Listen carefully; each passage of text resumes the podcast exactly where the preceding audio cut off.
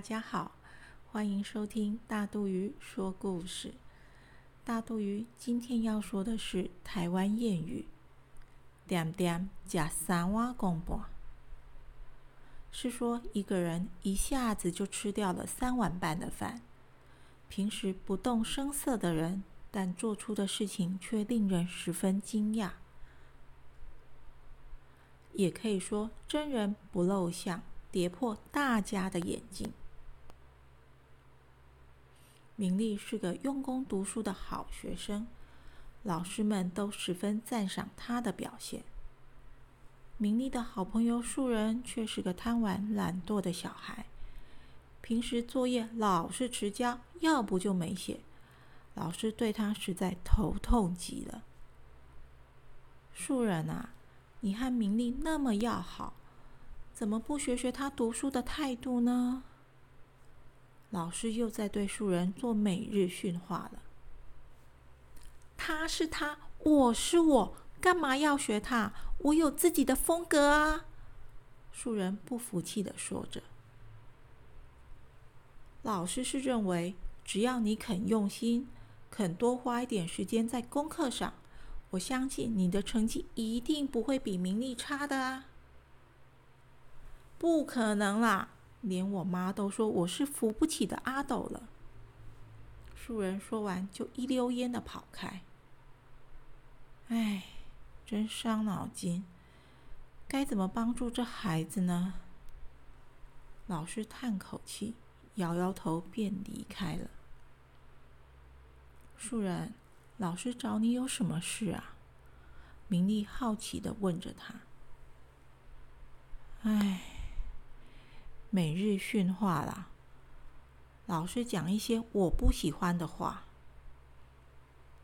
可是老师说的也没错啊，我相信凭你的聪明才智，一定可以有好成绩的。卖给森娜啦，我是不可能的啦，你管好自己的功课就好了。说完便倒头大睡了起来。算了。我也懒得管你了。明丽失望的看着他。树人这时做了一个奇妙的梦，梦里有老师跟所有的同学。树人是班上的第一名，老师的得意门生。所有人都对他报以羡慕的眼光，连明丽也都竖起大拇指称好呢。树人，快起来了，放学了啦！明丽不停摇着树人的肩膀，好不容易才摇醒他。嗯，真讨厌，吵醒了我的美梦。树人伸了个懒腰，对明丽说：“刚刚我梦见李老师送我一台电动呢。”麦喊敏啊啦！快收拾书包回家吧。树人边走边想着刚才的梦境，觉得被夸奖的滋味真好，又不必被妈妈唠叨，也不用每天听老师训话。于是他开始对读书这件事有点心动喽。我就试试看吧。如果真的不行，再放弃也不迟，至少可以证明我自己呀。树人自言自语的说着。距离月考还有两个星期，树人下定决心好好冲刺，每天猛 K 书，一改平常的懒惰，让妈妈和老师都对他刮目相看呢。这是我们家树人吗？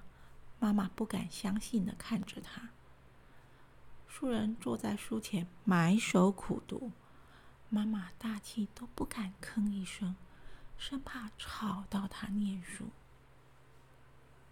月考成绩公布了，明丽仍然是第一名，但树人却紧追在后，名列第二，令众人都跌破了眼镜。树人啊！你实在是点点食三碗公半，深藏不露哦。同学们纷纷围了过来，询问树人制胜的秘诀。这时，老师正好经过，也十分高兴的对他说：“树人，赞哦！老师一直相信你能办到的，不过要继续保持哦。”谢谢老师，我会的。